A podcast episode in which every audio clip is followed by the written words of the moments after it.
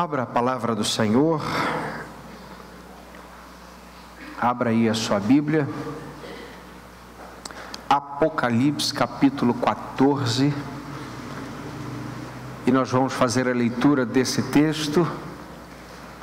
Já passamos da metade do livro do Apocalipse, estamos aí neste capítulo que é um capítulo muito importante para a compreensão geral desse livro. A história aí vai se afunilando, nós vamos compreendendo a mesma história, ou seja, a história da redenção com detalhes maiores a cada capítulo. Portanto, o capítulo 14 é um capítulo de muita importância também. E ele diz assim: então olhei e vi diante de mim o cordeiro em pé sobre o monte Sião, e junto a ele cento e quarenta e quatro mil que traziam escritos na testa o nome dele e de seu pai. Ouvi um som do céu, como o barulho de um temporal e o estrondo de um grande trovão o som que ouvi era como de arpistas que tocavam suas harpas. Cantavam um cântico novo diante do trono e diante dos quatro seres viventes e dos anciãos. E ninguém podia aprender o cântico, senão os 144 mil que foram comprados da terra. Estes são os que não se contaminaram com as mulheres, porque são virgens. São os que seguem o Cordeiro aonde quer que vá. Foram comprados dentre os homens para serem as primícias para Deus e para o Cordeiro. Mentira alguma saiu de sua boca, pois são irrepreensíveis. Vi outro anjo que voava pelo meio do céu e trazia um evangelho eterno para proclamar aos habitantes da terra e toda nação, tribo, língua e povo, proclamando em alta voz: Temei a Deus e dai-lhe glória, porque a hora do seu juízo chegou. Adorai aquele que fez o céu, a terra, o mar e as fontes das águas. O segundo anjo o seguiu, dizendo: Caiu a grande Babilônia, que deu de beber a todas as nações do vinho da ira da sua prostituição. Seguiu-os ainda o terceiro anjo, proclamando em alta voz: se alguém adorar a besta e a sua imagem e receber o sinal na testa ou na mão, também beberá o vinho da ira de Deus preparado no cálice de sua ira, sem mistura, e será atormentado com fogo e enxofre diante dos santos anjos e do Cordeiro. A fumaça do seu tormento sobe para todo sempre e não tem repouso, nem de dia e nem de noite, os que adoram a besta e a sua imagem, nem aquele que recebe o sinal do seu nome. Aqui está a perseverança dos santos, daqueles que guardam os mandamentos de Deus e a fé em Jesus. Então ouvi uma voz do céu que dizia: Escreve, bem-aventurados os mortos que desde agora morrem no Senhor. Sim, diz o Espírito, para que descansem de seus trabalhos, pois as suas obras os acompanham. Olhei e vi uma nuvem branca diante de mim, e sobre a nuvem estava assentado alguém semelhante a um filho de homem, com uma coroa de ouro sobre a cabeça e uma foice afiada na mão. Então, outro anjo saiu do santuário e clamava em alta voz ao que estava assentado sobre a nuvem: Passa a tua foice e ceifa, porque o tempo de ceifar chegou, pois a terra já está madura para a colheita. Assim aquele que estava sentado sobre a nuvem passou sua foice pela terra, e a terra foi ceifada. Ainda outro anjo saiu do santuário do céu, também com uma foice afiada, e do, altar saiu outro anjo com poder sobre o fogo e clamou em alta voz ao que estava com a foice afiada: Passa a tua foice afiada e colhe os cachos da vinha da terra, pois as uvas já estão maduras. O anjo passou sua foice pela terra, colheu as uvas da vinha e lançou-as no grande lagar da ira de Deus. O lagar foi pisado fora da cidade e dele saiu sangue até a altura dos freios dos cavalos, numa extensão de 1.600 estádios. Amém. Muito bem. O capítulo 14 é um capítulo de muitas informações, por isso não é muito fácil, não é simples fazer uma exposição só do capítulo inteiro de uma vez e é importante que tenhamos muita, muita atenção nos detalhes desse capítulo, porque os, os detalhes são muito importantes, eles enchem de riqueza a nossa compreensão. Por isso, uh, fique atento nas informações inspiradas nesse texto para nós. O capítulo 14 é oposto ao capítulo 13, no sentido de que o capítulo 13, assim como o 12, traz a nós a figura tosca do inimigo. O capítulo 12 fala sobre a mulher e o dragão, o capítulo 13 fala sobre a besta que subiu do mar, mas o capítulo 14 fala sobre o cordeiro fala sobre a igreja e o cordeiro. E é importante, uma vez mais, compreender quem é a igreja à luz do texto de Apocalipse, especificamente agora nesse capítulo aqui. Perceba que o capítulo 14 é um capítulo que fala sobre o juízo de Deus fala de alguma maneira sobre o juízo que nós podemos chamar de juízo final, de alguma forma ele traz alusão a isso. Mas antes disso, ele nos dá um, uma visão da igreja já em adoração ao Senhor. Perceba o verso 1, leia comigo. Então olhei e vi, o que, que ele viu? Diante de mim, o cordeiro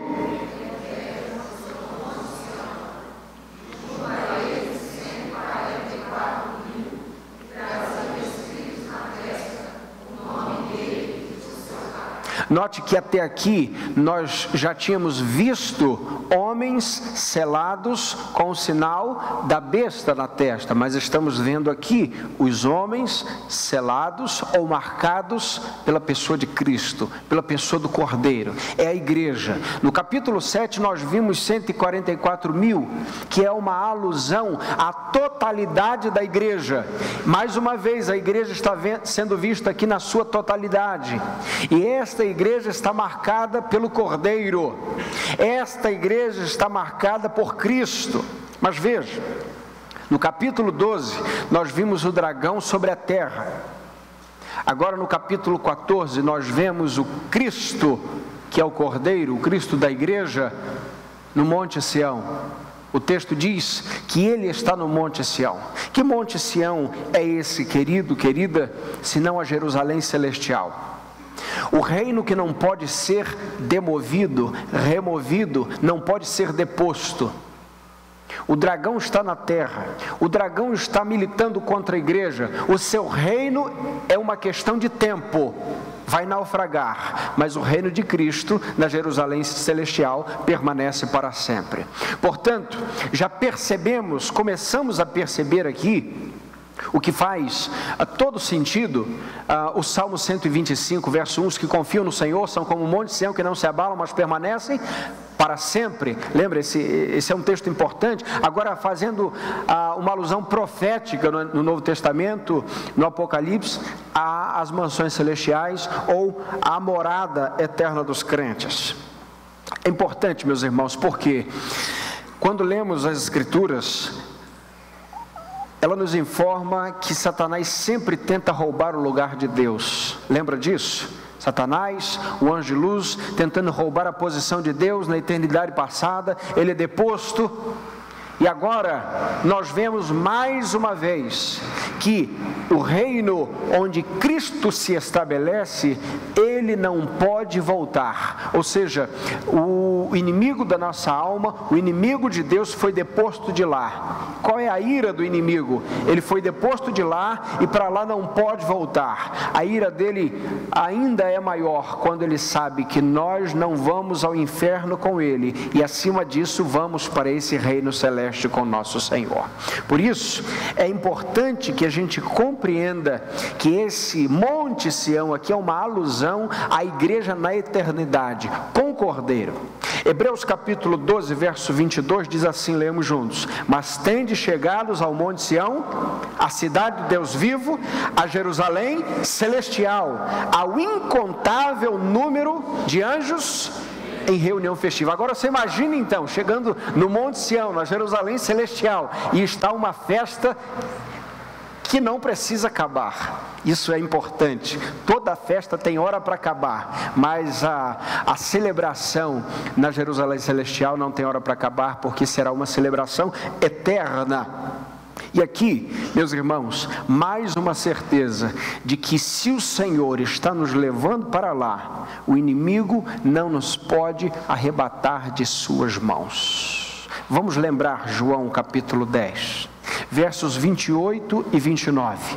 Dou-lhes a vida eterna e jamais perecerão, e ninguém as arrancará da minha mão. Quem está dizendo isso?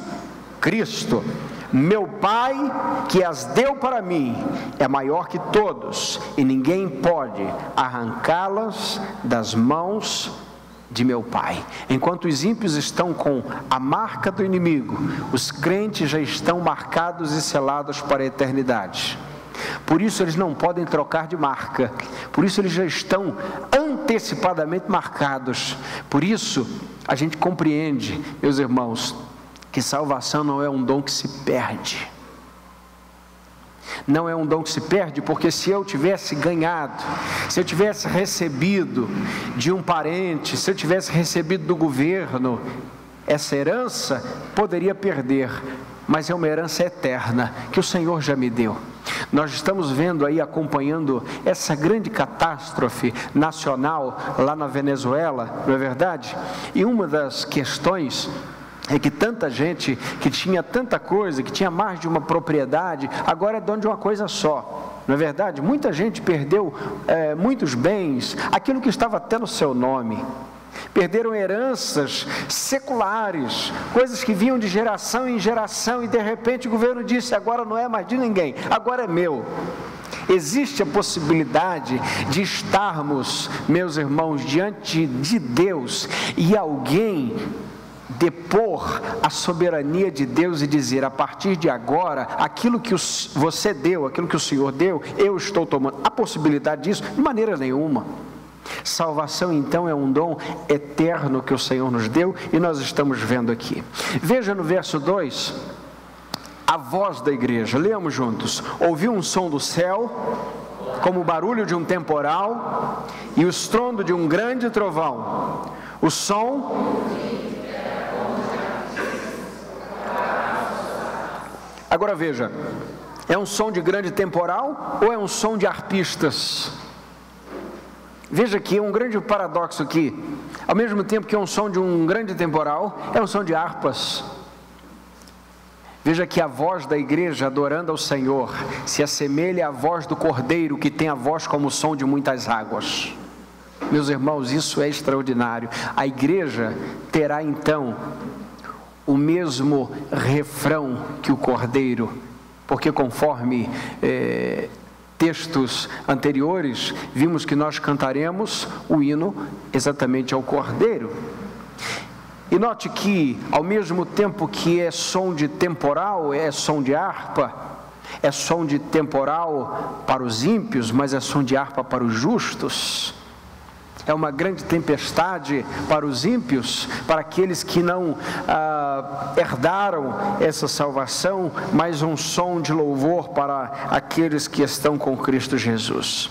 E eles cantam um cântico novo ainda, verso 3: diante do trono, diante dos quatro seres viventes, dos anciãos, e ninguém podia aprender o cântico, senão os 144 mil que foram comprados da terra. Aqui mais uma vez, fechando este primeiro momento de adoração da igreja, enquanto é anunciado o juízo do ímpio, nós já vemos a igreja na certeza de adorar o Senhor eternamente. Asaf Borba disse certa vez que todos podem cantar, mas só os salvos conseguem adorar a Deus. Muitos cantam, só os salvos adoram. Cantar não é difícil, adorar é para quem conhece a Deus. Render um louvor é para quem conhece aquele que é digno de todo louvor. Agora vejamos as características daqueles que cantarão esse cântico. Leamos juntos os versos 4 e 5. Traz as características da igreja. Estes são os que não se contaminaram com mulheres, porque são virgens, são os que seguem o cordeiro onde quer que vá, foram comprados dentre os homens para serem as primícias para Deus e para o cordeiro, mentira alguma saiu de sua boca, pois são irrepreensíveis. Vamos ver característica após característica então da igreja nesse texto. Primeira característica: estes são os que não se contaminaram com mulheres porque são virgens. É claro que a conotação aqui não é de intimidade de um homem com uma mulher. Ah, na Bíblia, a infidelidade a Deus é comparada ao ato da prostituição.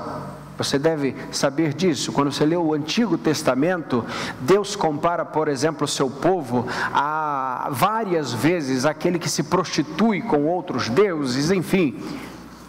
A Bíblia diz, meus irmãos, que neste mandamento aqui, aqueles que vão cantar ao Senhor esse cântico, ele não está dizendo que não é aqueles, não são aqueles, neste texto aqui, que romperam ou que transgrediram o mandamento não adulterarás mas aqueles que não transgrediram o primeiro mandamento, não terás outros deuses diante de mim. Compreendeu? Esta expressão aqui não é ligada ao sétimo mandamento, mas ao primeiro. Porque o texto diz: eles não se contaminaram com as mulheres. Lembra da história de Balaão, de Balaque, quando havia toda aquela é, circunstância para tentar tragar o povo que Deus estava protegendo, e Deus protegendo o seu povo, e de repente Balaão diz a Balaque: você deve mandar mulheres, você deve prostituir esse povo, e quando eles estiverem prostituídos com essas mulheres, vão servir aos deuses dessas mulheres, e nessa hora Deus os vai deixar sozinhos, e então você pode atacar que você vai ter vitória. É mais ou menos essa conotação. A Bíblia então está mostrando que aquele que vai servir ao Senhor eternamente é aquele que serviu somente ao Senhor de todo o coração. Aquele que não se rende a outros deuses. Aquele que sabe que há um Deus suficiente para ele que não é necessário recorrer a qualquer tipo de artifício, qualquer tipo de imagem, qualquer tipo de patuá, qualquer tipo de simpatia, qualquer tipo de ritual, porque tudo se resume em andar de joelhos diante de um Deus poderoso que pode todas as coisas. Estes então servirão ao Senhor, cantando ao Senhor esse cântico.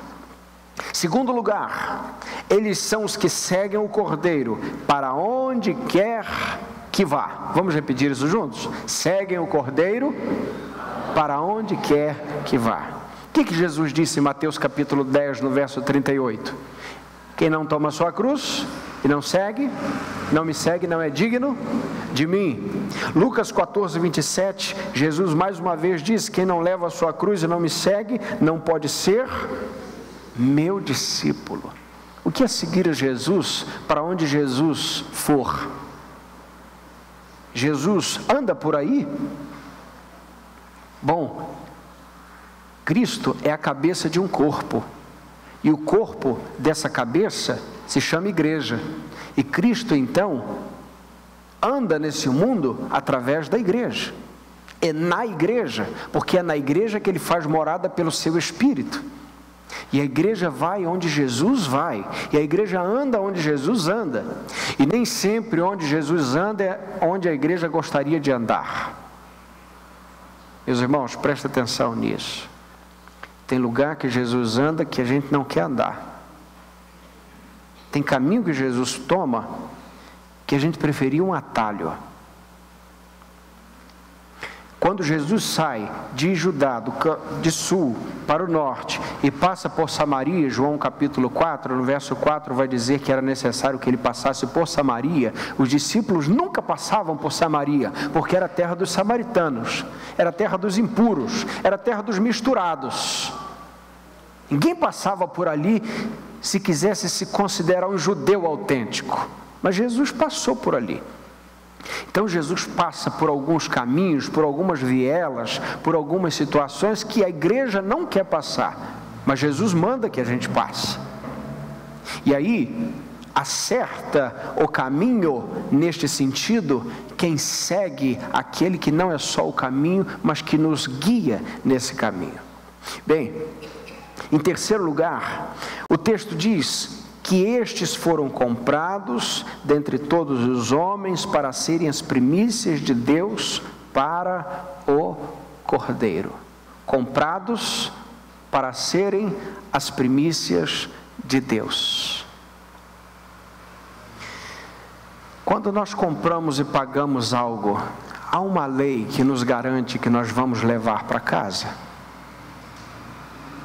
Penso que sim. Por exemplo, fiz um seguro de veículo que contemplava a quilometragem eh, livre para um primeiro reboque. Então, logo precisei do reboque e estava a 300 quilômetros de distância, foi a mim negado o reboque dizendo que eu deveria é, pagar por ele.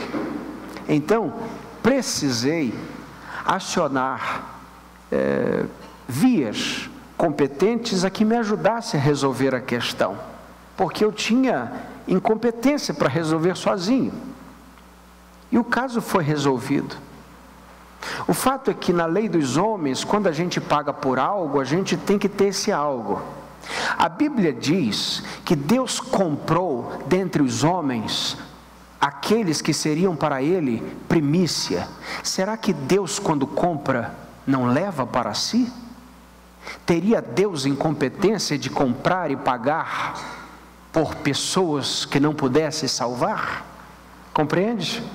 Compreende então porque eu posso dormir, deitar a cabeça no travesseiro e saber que há um Deus capaz de, mesmo diante de toda a minha incompetência humana, Ele é poderoso para guardar o meu tesouro até aquele grande dia, porque Ele me comprou e se Ele me comprou, Ele está me levando para a glória.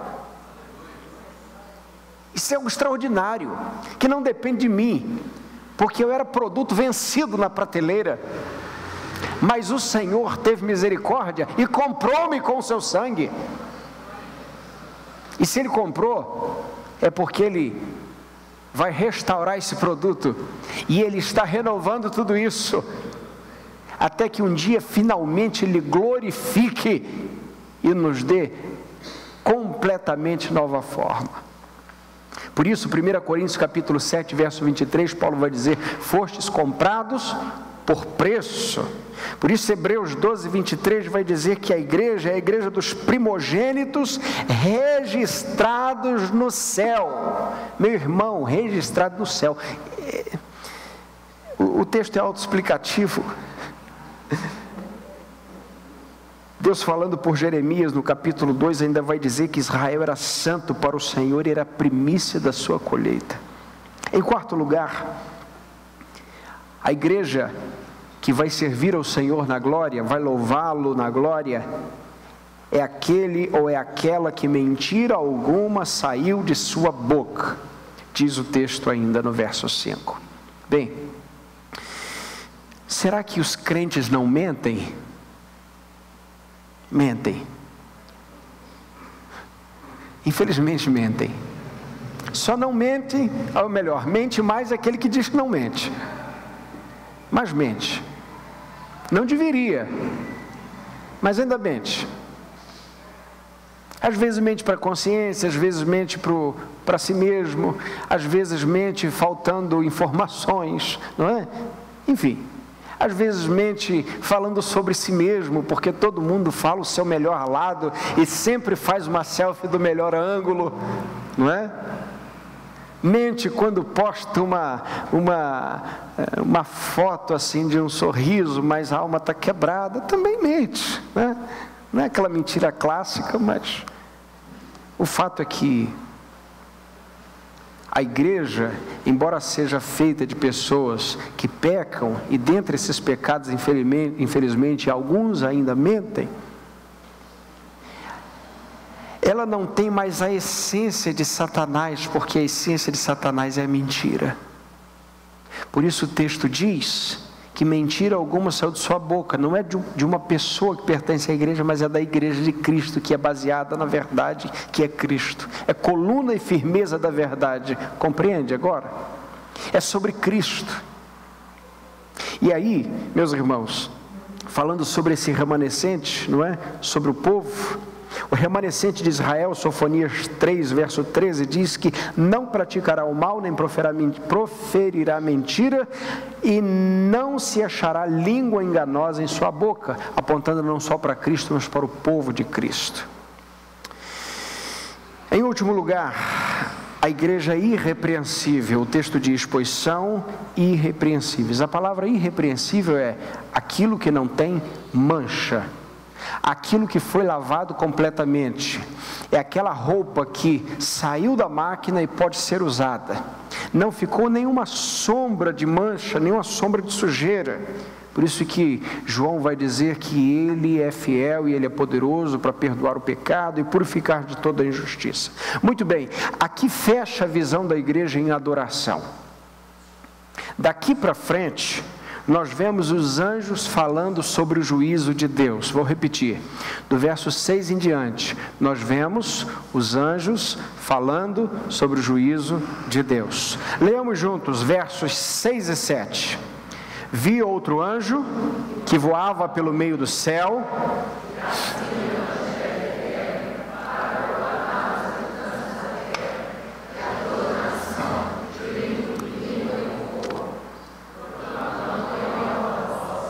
Temei a Deus e dai-lhe glória, porque a hora do seu juízo chegou. Adorai aquele que fez o céu, a terra, o mar e as fontes das águas. Veja que este anjo aqui, meus irmãos, representa e aponta para toda a pregação que já foi feita do Santo Evangelho. Compreenda isso. Esse anjo, ele representa toda a proclamação que já foi feita do Evangelho para todo povo, tribo, língua e nação. Note que ele voava pelo meio do céu, ou seja, a pregação do Evangelho é visível, a pregação do Evangelho é pública, e ele proclama aos habitantes da terra, dizendo: Temei a Deus, dai-lhe glória, porque a hora do juízo chegou. Ou seja, é como o último grito de aviso de arrependimento. É a oportunidade que Deus mostra antes do juízo.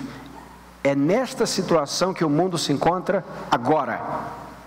Perceba que nós estamos ouvindo já, meus irmãos, o som dos últimos a, a proclamarem a mensagem do Evangelho. Nós não sabemos em quanto tempo vai se fechar essa cortina da história da redenção, mas nós sabemos que há dores de parto gritantes na humanidade que nos mostram que isso vai acontecer e que isso já tem se desenrolado. E aí, a gente leu agora no início o Salmo 95, que também tem uma parte dele lá em Hebreus, capítulo 3, nos versos 7 e 8, que diz: Assim como diz o Espírito Santo, hoje, se ouvirdes a sua voz, não endureçais o vosso coração. Por que, que Deus está sendo aqui, por que Deus tem sido louvado e adorado. Diz o texto: Adorai aquele que fez o céu, a terra, o mar e a fonte das águas. Nosso Deus é o Deus Criador. Hoje nós estamos mais do que nunca diante de uma pressão absurda, sobretudo nas faculdades, em tentar mostrar que nós não temos um Deus que nos criou que nós somos originários aí do acaso, que isso foi acontecendo, é a, teoria, é a teoria da evolução, o darwinismo, não é? O fato é que, desde o início, percebam, do Gênesis capítulo 1 até o livro de Apocalipse, a Bíblia já diz: Deus criou os céus e a terra, Deus criou a nossa vida. A nossa condição, ela vem de Deus. Muito bem, diante disso, nós vemos um segundo anjo. E o verso 8 fala desse segundo anjo. Lemos juntos? O segundo anjo seguiu dizendo, juntos: Caiu a grande Babilônia, que deu de beber a todas as nações do vinho da ira da sua prostituição. Quem é a grande Babilônia, meus irmãos? A grande Babilônia é a falsa igreja. A falsa religião Em Gênesis capítulo 11, começou uma grande construção da chamada Torre de Babel. Qual era a intenção da Torre de Babel?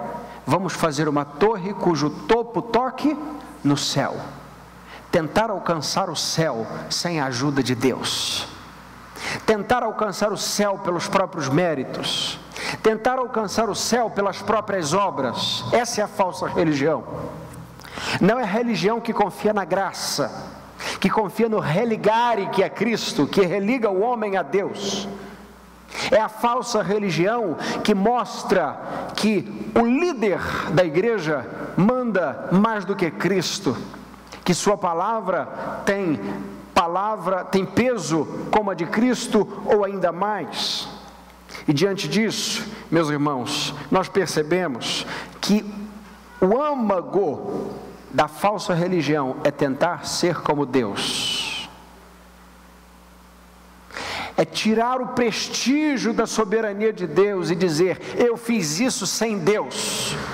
Agora perceba, pode ser que você esteja numa igreja verdadeira, Pode ser que você esteja ouvindo canções verdadeiras de louvor, e pode ser que você esteja ouvindo o verdadeiro evangelho, ainda assim faça parte da falsa igreja, porque tenta viver uma vida por si mesmo, sem contar com o poder de Deus.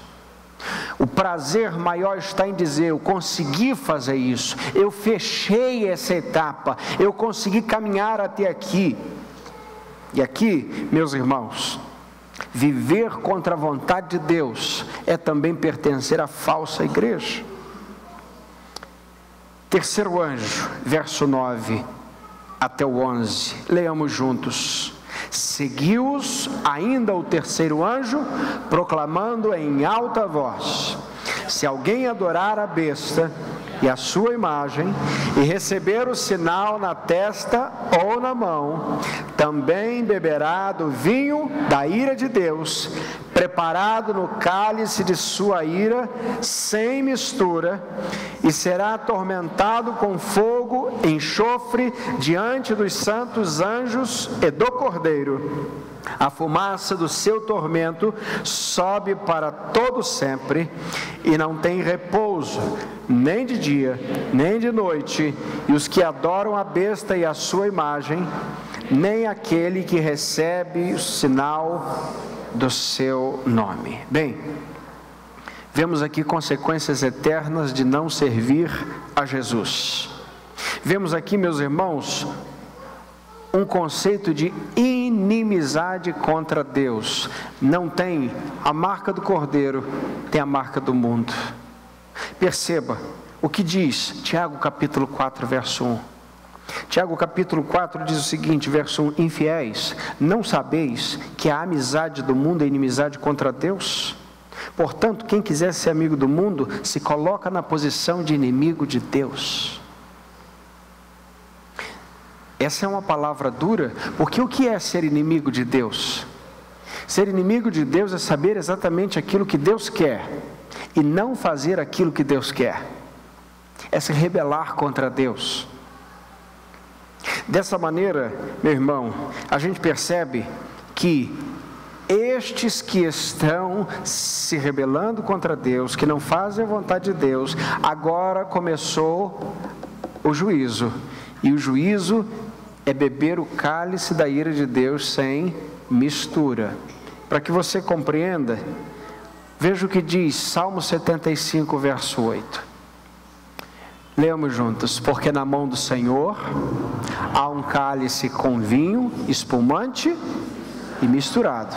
Ele o derrama e todos os ímpios da terra bebem, sugando até o fim. Perceba, o salmo diz que a ira de Deus é derramada contra os ímpios, contra aqueles que não são amigos de Deus, mas ainda há neste cálice da ira mistura de graça. Você nota que há uma intervenção de Deus contra o ímpio, uma, um aviso de Deus contra o ímpio e um castigo desde já contra o ímpio, mas este castigo, essa reprimenda, ainda é misturada de graça, porque o juízo ainda não chegou. Compreende isso? Por isso, o Salmo 75 vai dizer que na mão do Senhor tem um vinho espumante e que é misturado. Agora, no capítulo 14 de Apocalipse, Deus já está derramando vinho sem mistura. Ou seja, depois do juízo, ou no juízo, não tem mais misericórdia, porque até o juízo a misericórdia triunfa sobre o juízo, mas depois do juízo ou no juízo não há mais misericórdia. Por isso é que a Bíblia o tempo todo diz: ah, se hoje ouvirdes a voz do Senhor, não endureçam o vosso Coração. Quando é que vai ser o juízo, pastor? Vai demorar quanto tempo para a gente chegar? É só a gente partir daqui que a gente está nele. Hebreus capítulo 9, verso 27. Depois da morte, segue-se o juízo. É, como, é que, como é que é? Não sei, não perguntei ninguém que já voltou, ninguém voltou para dizer, não conheço ninguém nessa condição, mas a Bíblia diz que depois da morte segue-se o juízo. E aqui já é uma questão escatológica, já é uma questão, é, ou melhor, é, já uma outra área da escatologia, perdão, que não vem ao caso. Mas o fato, meus irmãos, que a misericórdia de Deus nos acompanha até o juízo, e depois, no juízo, o vinho é sem mistura de misericórdia. Agora veja, verso 10: também beberá do vinho da ira de Deus preparado no cálice de sua ira, sem mistura. Por isso, Hebreus 10, 31 vai dizer que terrível coisa é cair nas mãos do Deus vivo. Muito bem.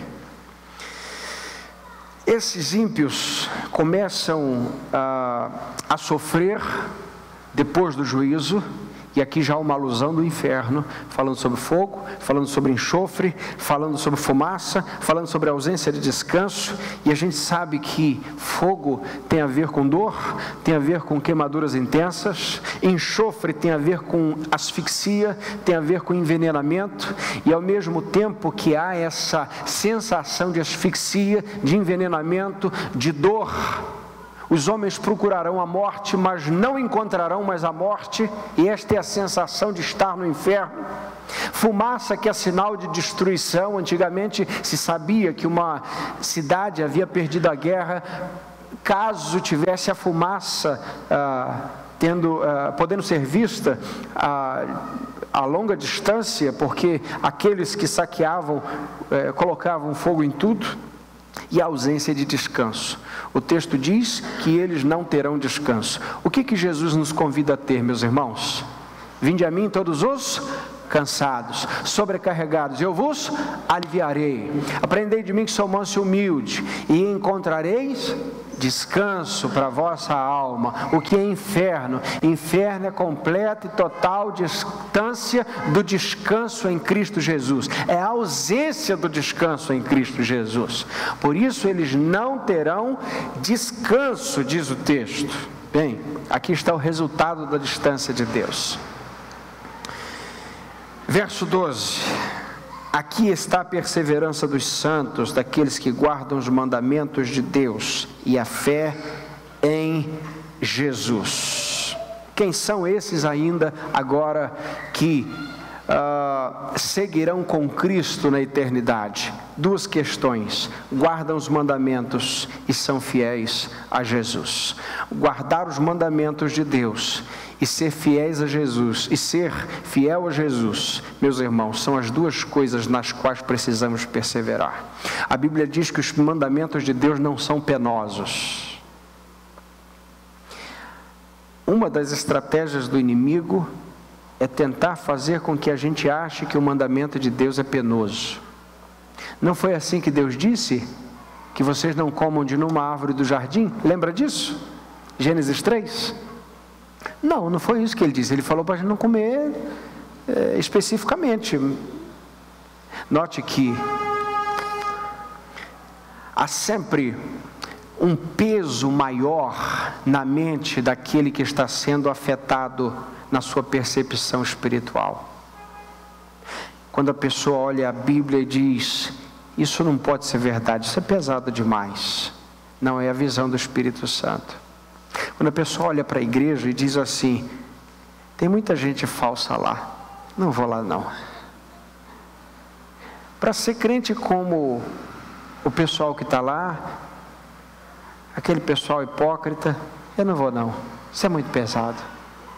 Note que a visão espiritual vai sendo movida e todas as desculpas vão encontrando lugar no coração.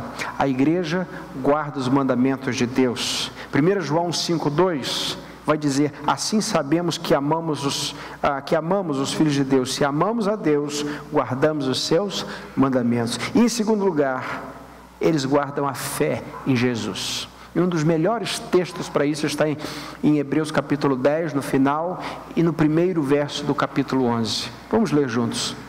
Mas o meu justo viverá da fé. Se recuar, a minha alma não se agrada dele. Nós, porém, não somos dos que recuam para a destruição, mas dos que creem para a preservação da vida.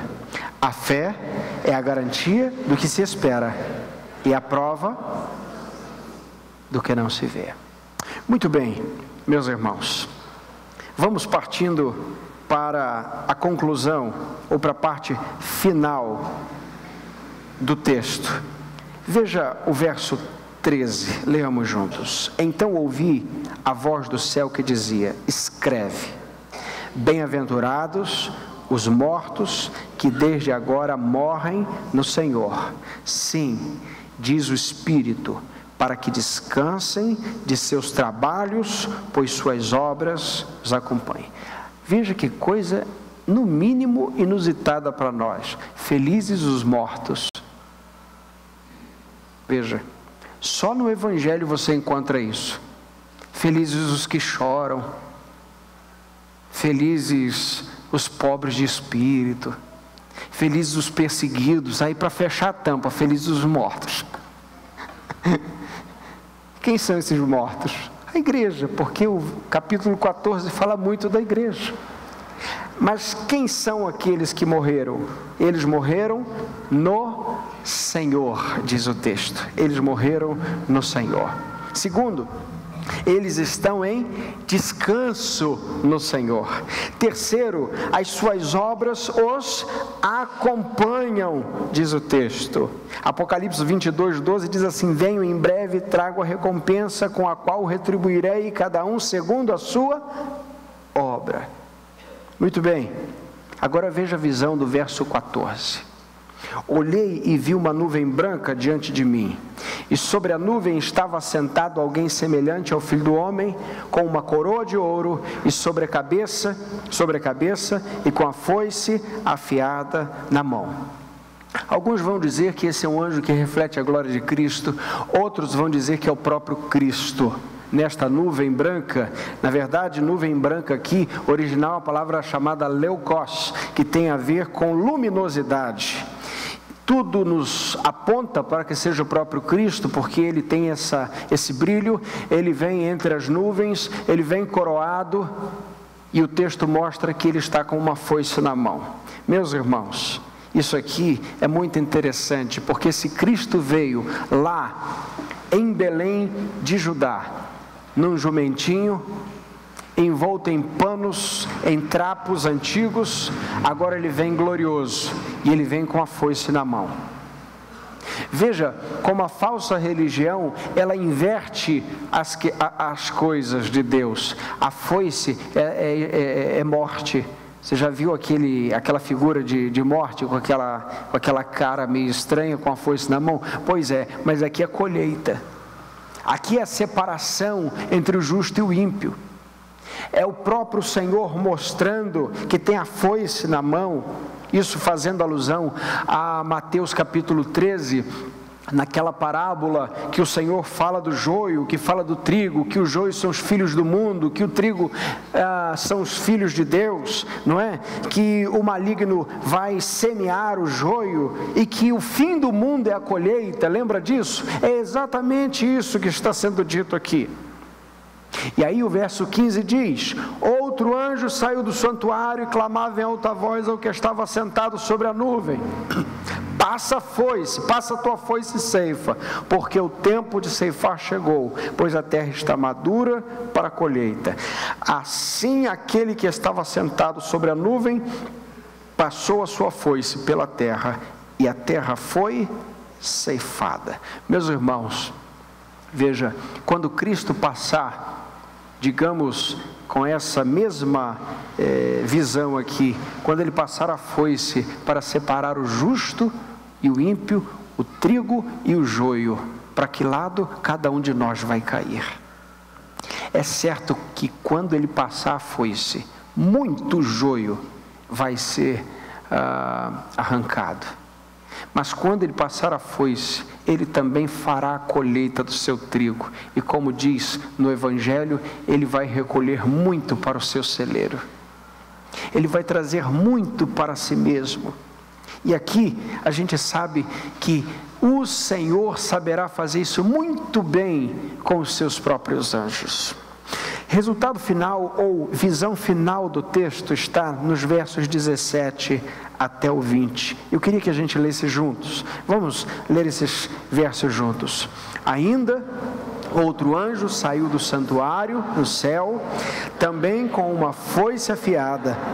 E do altar saiu outro anjo com o poder sobre o fogo, e clamou em alta voz ao que estava com a foice afiada Passa a tua foice afiada e colhe os cachos da vinha da terra, pois as uvas já estão maduras. O anjo passou sua foice pela terra e colheu as uvas da vinha e lançou-as no lagar da ira de Deus. O lagar foi pisado fora da cidade e dele saiu sangue até a altura dos freios dos cavalos, numa extensão de 1.600 estádios. Bem, aqui mais uma vez temos uma visão simbólica. Aqui, o, o tamanho que é visto aqui é, em tese, o mesmo tamanho da terra de Israel, por exemplo, de Dan Berseba, ou do sul até o norte. Mas o fato é que essa visão de arrancar as uvas, porque elas já estão maduras, para lançar no lagar, é porque tem a ver também com o pisoteamento da uva e com a ira do cordeiro, a ira do Senhor. Mas finalmente ele dá aqui uma visão sobre eh, as figuras dos cavalos sendo submersos até a altura da sua boca Viu isso no texto? Por que essa visão aqui? A gente sabe que até o século passado, digamos até o século XIX completo, não o 20 completo, mas o 19 completo, a máquina de fuga dos homens eram os cavalos. A máquina de força eram os cavalos. Por isso o salmista vai dizer: uns confiam em carros, não é? Ou seja, nos aparelhamentos dos cavalos mas nós faremos menção do nome do Senhor.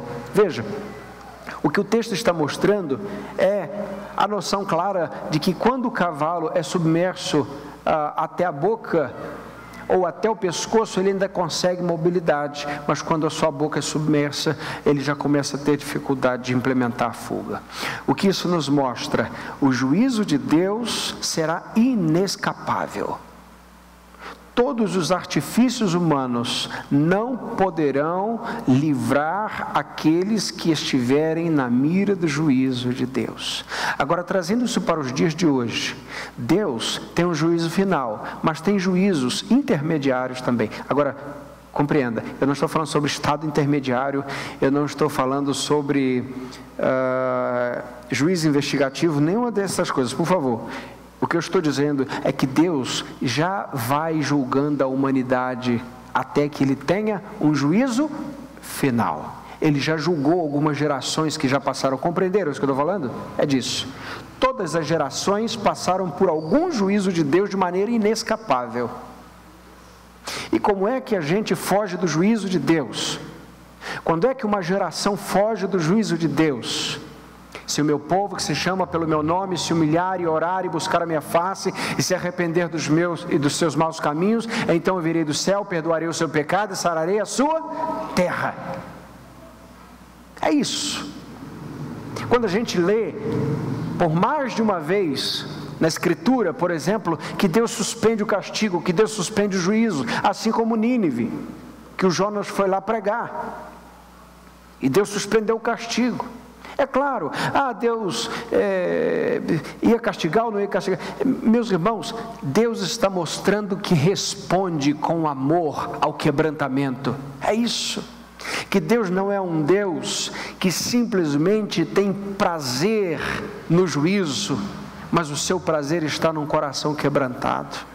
Por isso a igreja precisa estar atenta a que tipo de juízo Deus está clamando hoje porque todo juízo aponta para o juízo que é final, que é o último dos juízos. Por isso, aplicações finais e aplicações práticas de Apocalipse capítulo 14. Primeira, o reino de Cristo é inabalável. A grande Babilônia cairá, mas a nova Jerusalém será eterna. O que isso significa? O que isso aponta para nós? Tudo que for falsa religião, tudo que for falsa devoção, tudo que for inimizade contra Deus, um dia isso tem fim. O que não tem fim é o reino de Cristo. O que não tem fim é a igreja. Hoje, meus irmãos, nós temos um número absurdo de cristãos perseguidos. E o, e o Apocalipse já nos mostra isso é, claramente. Mas perceba que quanto mais a igreja for perseguida, mais a igreja vai prosperar na terra. Não prosperar com templos, mas prosperar na fé. Um dos testemunhos de uma serva de Deus, uma é, na história da igreja cristã, chamava-se Landina era uma escrava cristã diante de seu algoz, quando ele estava tirando a sua vida por ser uma serva do Senhor, ela disse para o seu algoz: Viva, te vencerei, morta, lhe vencerei ainda mais. Por isso, perceba que o reino de Deus é um reino que permanece para sempre. A Jerusalém é eterna. Segundo, Somente os salvos adoram a Deus aqui, e somente os salvos adorarão a Ele eternamente. O que vemos em Apocalipse 14 é o som da igreja em adoração, mas em outros capítulos nós vemos também a grande blasfêmia dos ímpios contra Deus no inferno. Terceiro lugar, Cristo nos chama para segui-lo de maneira pura sem nos prostituirmos com este mundo. A igreja deve caminhar de maneira pura, não porque é impecável, mas porque já passou a odiar a pecaminosidade do mundo. Quarto lugar, Há duas coisas em que devemos perseverar: nos mandamentos do Senhor e na fé em Jesus Cristo. Nós podemos perder casa, podemos perder propriedades, podemos perder bem, podemos perder famílias, podemos perder qualquer coisa. Os mandamentos do Senhor não perderemos e a fé não perderemos. Quinto e último. O juízo que será a condenação dos ímpios será também para a salvação dos justos, para a salvação da igreja. Por isso, meu irmão, minha irmã, concluo da seguinte maneira: a igreja não é o povo que tem medo do juízo final, embora tenhamos muito temor a esse dia. A igreja é o povo que clama pelo dia final, é o povo que treme pelo dia final, e é o povo que sabe que é fraco, mas que tem a certeza que no momento em que o grande perigo à sua fé se estabelecer, ele receberá força e poder do Espírito necessários para vencer aquela batalha naquele momento. Por isso, quando vemos a grande luta da igreja, nós nos sentimos fracos e por vezes temerosos, mas nós temos uma certeza: que no momento certo e adequado, Deus nos fortalecerá pelo seu Espírito. Que Deus nos abençoe nessa noite, em nome de Jesus. Amém.